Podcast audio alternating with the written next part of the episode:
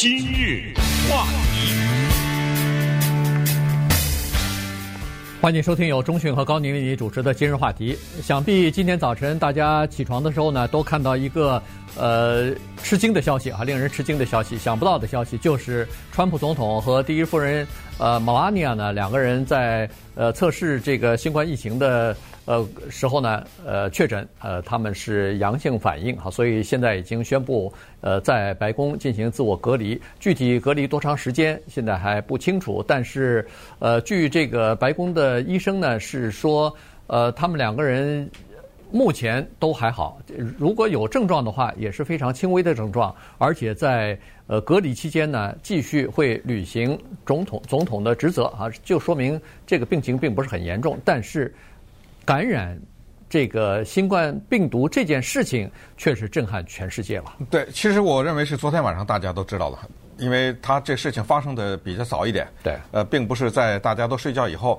而且呢，为什么这个事儿大家知道的比较快？他之前有这么一个背景，这个背景就是川普呢，他有一个非常贴身的顾问，呃，可以说是他的一个领导层里面小圈子里面的一个人物之一，就是叫 Hope Hick。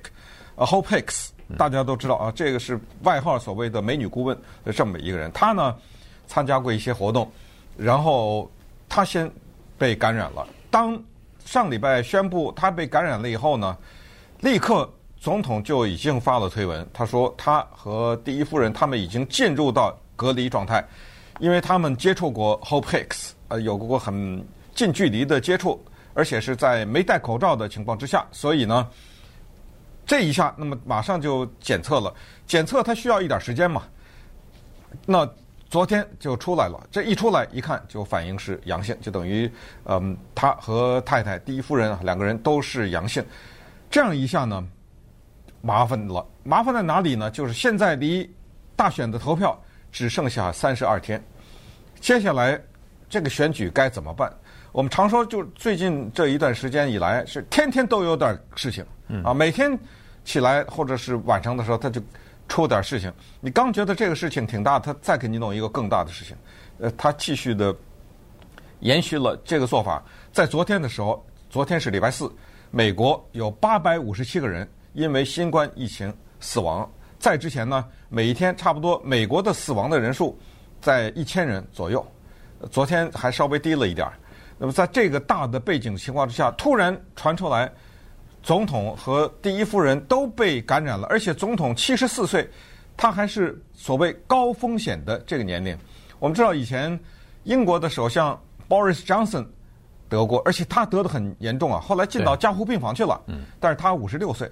呃，巴西总统叫做嗯 Bolsonaro，他也罹患了新冠，也是被感染了，但是他六十五岁，算边缘吧。呃，是六十五岁是一个。线一条线啊，就是在这个左右是一个所谓高风险区，但这两个人都已经恢复了。但是川普的七十四岁呢，就绝对的是更大一点的风险。再加上呢，呃，这一段时间因为竞选他非常的活跃，所以马上我们就也听到消息说，拜登在礼拜五就是今天早晨的时候，化验结果是阴性，然后他们的川普总统的儿子是阴性，嗯，所以。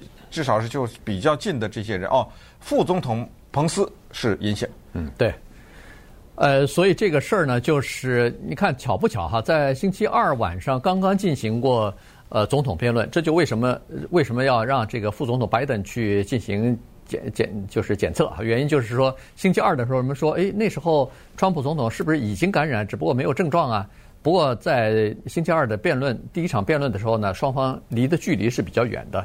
呃，不止六尺，而且从来没有接近过六尺，好，所以呢，这个是一个算是一个安全的距离吧。所以现在看来，呃，这个拜登是没有，至少是呃阴性的反应。对，但是我们看到的画面是，当他们两个人在台上辩论的时候，下面的那一排坐的川普总统儿子、女儿、太太这一排人，还有其他人，一律都没有戴口罩。是是，这个问题比较就是引人注目一点。对。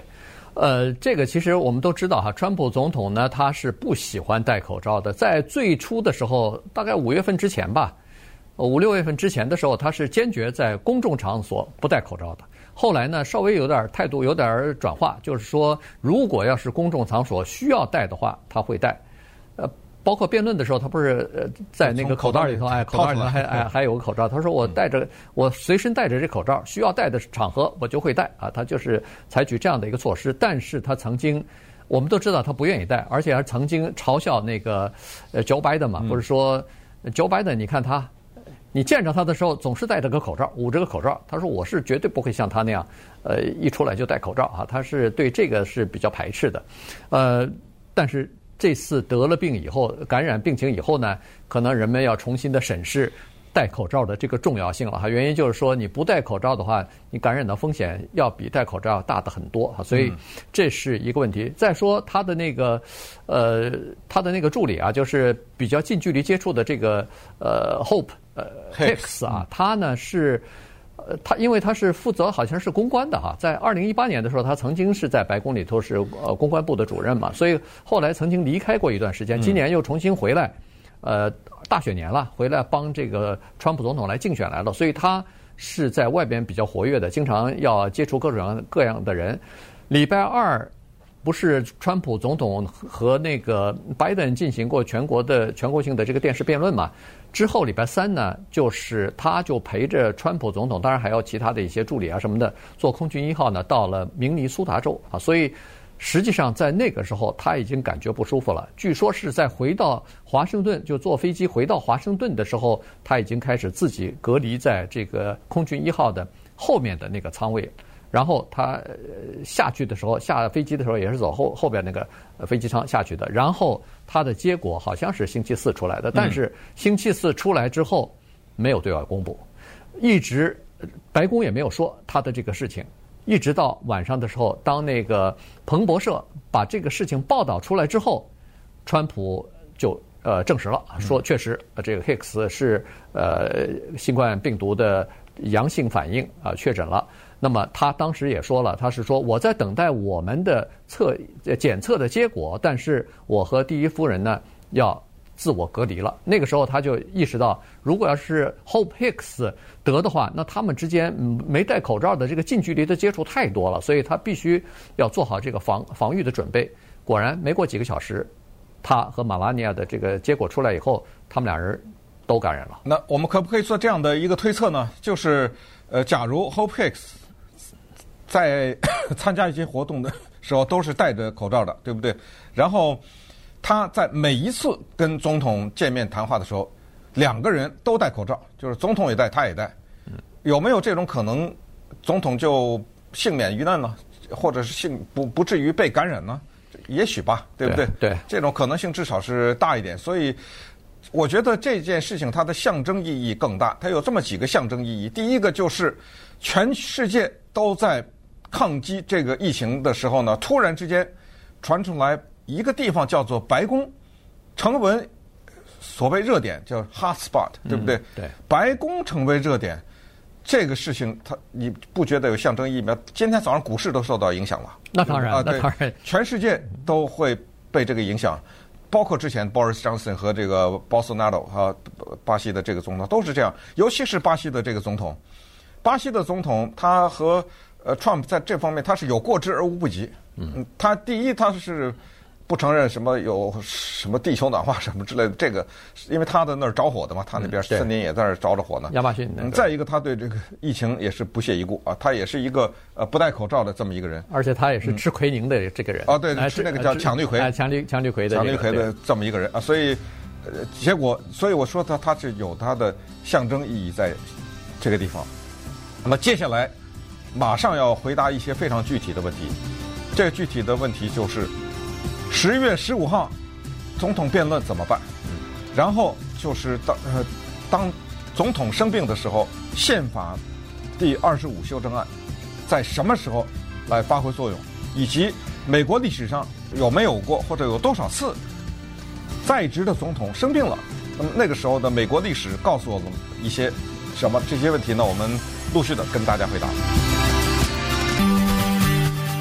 今日话题，欢迎继续收听由中讯和高宁为您主持的《今日话题》。川普总统这个今天呃，测试出来是阳性反应哈，所以呃昨天呃昨天就测试出来，今天他自己宣布的哈。那么这样一来的话呢，他实际上就等于是要在白宫要自我隔离了。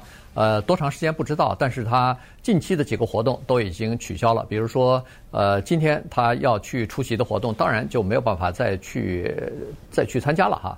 然后星期六的时候，他好像要去威斯康星；礼拜天要去亚利桑那啊、呃，包括下个星期原来是要到加州来的，来来到来洛杉矶的，那看来恐怕也会要取消。所以一一连串的这个事情呢，都会取消。在竞选的这个辩论呢。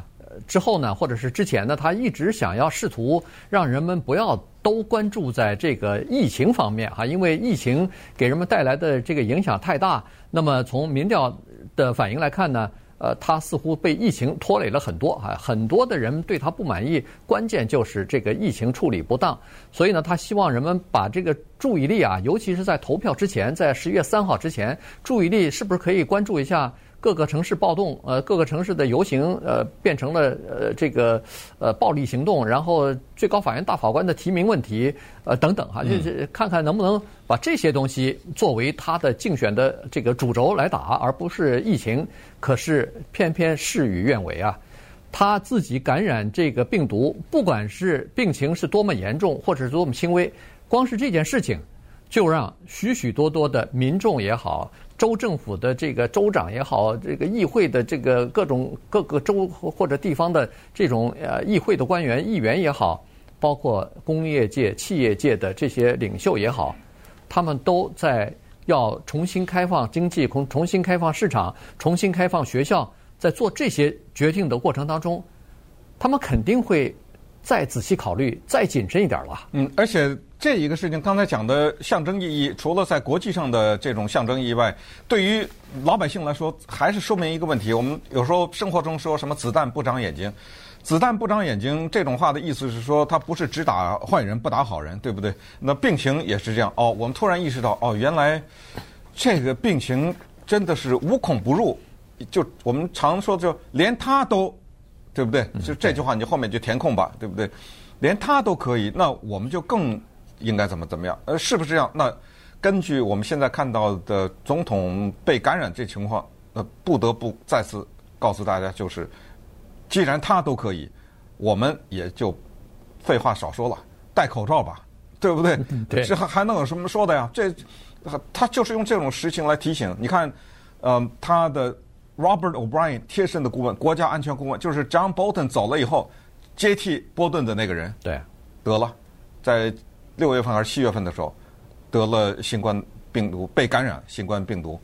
他儿子女朋友就是 Kimberly 呃 Guilfoyle，就是我们加州州长的前妻啊，嗯，得了，也是新冠病毒。现在共和党全国代表大会或者全国委员会的主席叫做 Ronald McDaniel，也是新冠的确诊了，呃，也是确诊了。嗯，他的我不知道这个是叫管家呀还是厨师啊，反正。他就是个男仆啊，还是什么？私人助理啊，私人助理，生活助理，生活助理吧，就是叫 valet 嘛，对不对？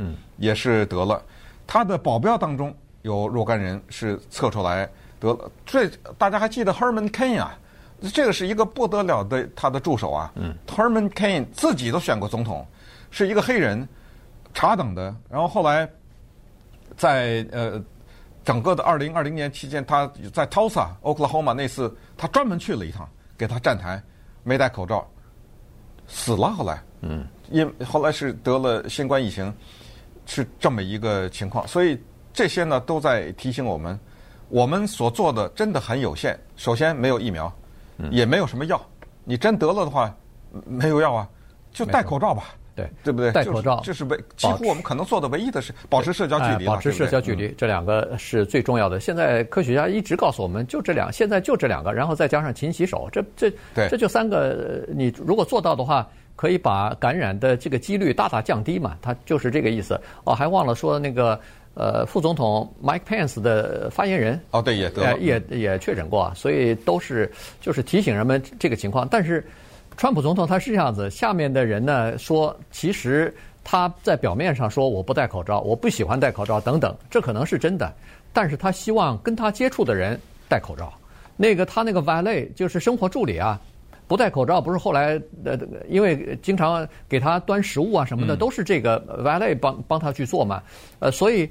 呃，后来他特别恼火。下面是后后面他后面这个他身边的人后来透露出来说，他特别恼火的原因是，你给我做服务工作，近距离的接触，你怎么不戴口罩啊？嗯，呃，他他特别在意这个东西，他可以不戴，你跟我接触你就要戴。而且他身边的人也说了，川普总统现在特别介意别人近距离就是靠近他，他不愿意让人家靠近他。这个实际上也是一种自我保护嘛，就是说。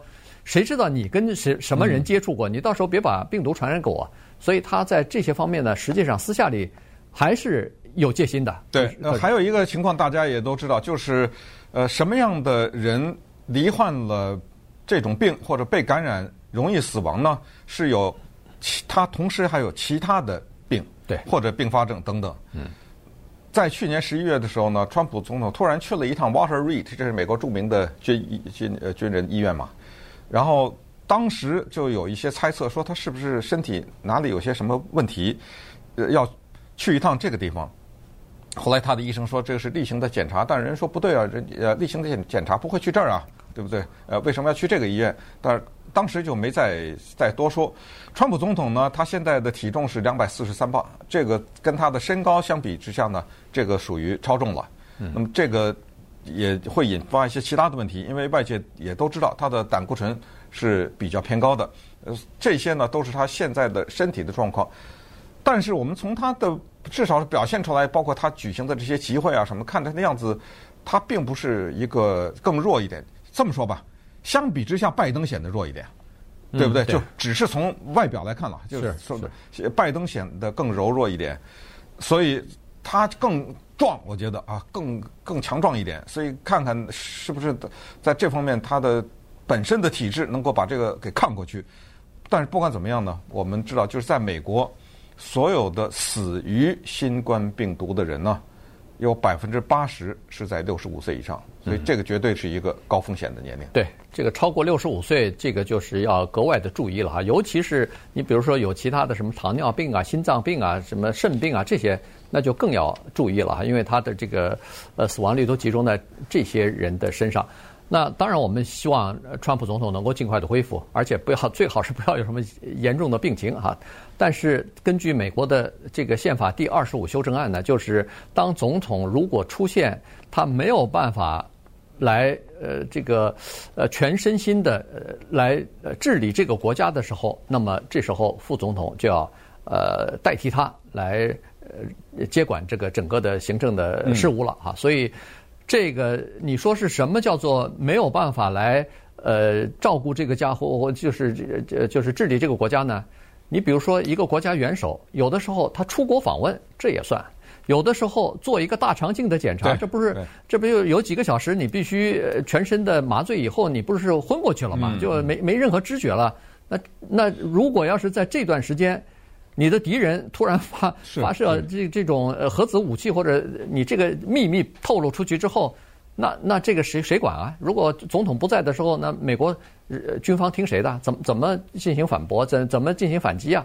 这些东西，你看，在美国的宪法当中都有规定。也就是说，在小布希总统期间，在现在的总统期间，你做那个大肠镜检查的时候，当然不会发一个文说是啊，我现在把那个整个的国家事务交给副总统。但是这个时候，他可能会一个电话，或者是大家会知道啊，在这段时间，他总统在住医院的时间，做做这个大肠镜的时间，这个由副总统来暂时代理。对，大家还记得。八十年代的时候，美国的总统 Ronald Reagan 遇刺啊，啊是，那那个就没话说了，那个对不对？嗯，那那那立立刻就 Bush 嘛，他的副总统，嗯，呃，立刻那副总统就呃接替工作了。在美国历史上呢，一共有八个总统是任内死亡，这八个总统呢，四个是病死的，四个是被刺杀的。那四个病死的呢是那个哈里森总统，呃，还有泰勒总统和。哈丁总统以及富兰克林，这大家都知道啊。二战的罗斯福总统，呃，对罗斯福，二战的时候，他在第三任的时候死了，他这是不得了的哈。呃，被刺杀的大家都知道嘛，林肯啊，Garfield，William McKinley 也是被刺杀的，还有就是 JFK 了，就美国总统 Kennedy。这是美国历史上的关于总统就职之内的死亡的问题。但是我们也知道那个 Wilson 总统啊，就是第一次世界大战去巴黎和会，他提那个什么十六点建议的那个总统，他是心脏病啊。然后 Eisenhower 总统呢，他也挺不幸的，他第一任呢心脏病，后来选了连任，第二任又中风了啊。对，但是他都没有在在职死亡了，这是美国历史的一点小知识。